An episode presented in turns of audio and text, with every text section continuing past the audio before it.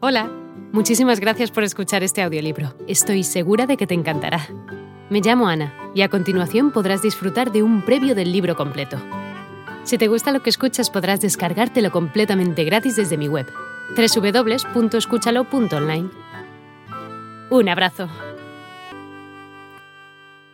En reaccionar, tal vez creyendo que tales ideas nunca llegarían a manos de los indios, mestizos y esclavos, las masas y los potenciales actores de una hipotética gran revolución.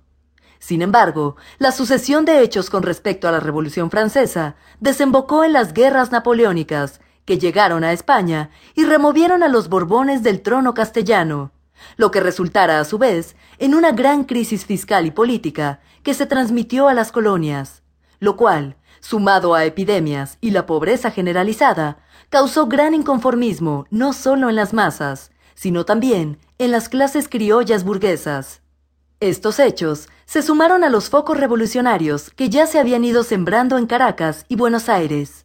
Entonces, un pequeño grupo de admiradores de las ideas ilustradas se reunió en Querétaro, virreinato de Nueva España, con el fin de planear una insurrección contra el gobierno realista. Entre los principales miembros de este grupo se encontraba un cura llamado Miguel Hidalgo y Costilla.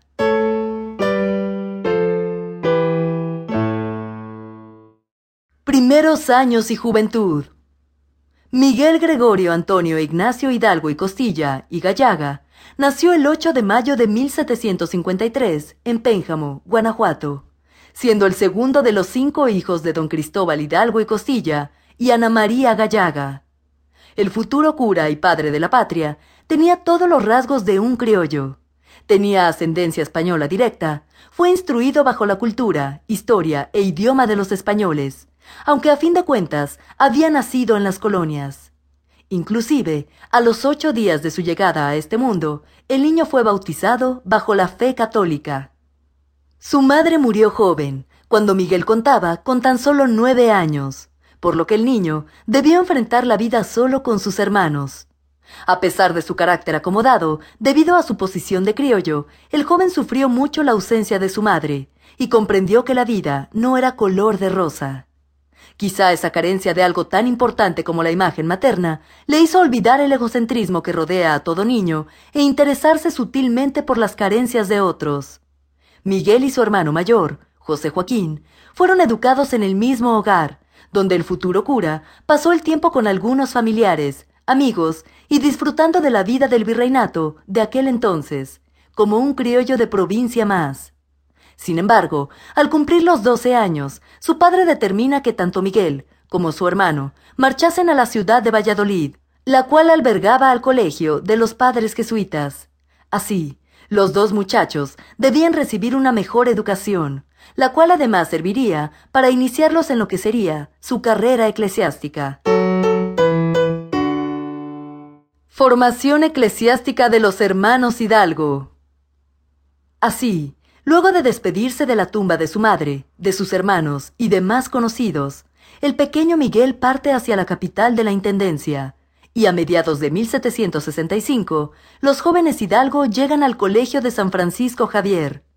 Por ese entonces, Valladolid ya era una de las principales ciudades del virreinato, y las construcciones españolas, edificadas en el siglo XVI, debieron impresionarle mucho.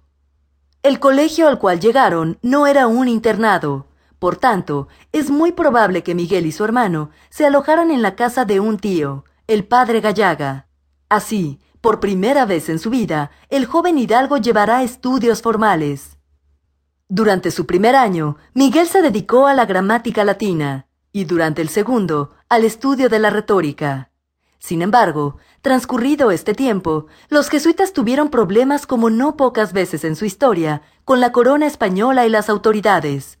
Como consecuencia de estos roces, todos los estudiantes debieron interrumpir sus labores académicas, dejándolas inconclusas.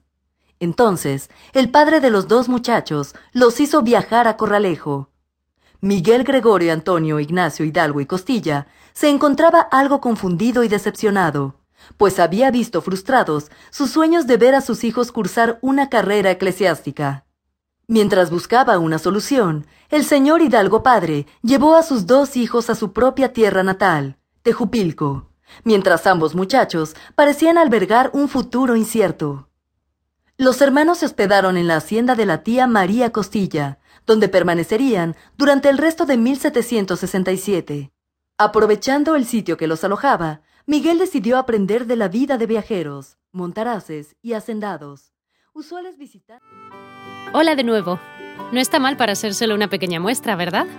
Si te ha llamado la atención, recuerda que encontrarás este audiolibro completo y gratis en www.escúchalo.online.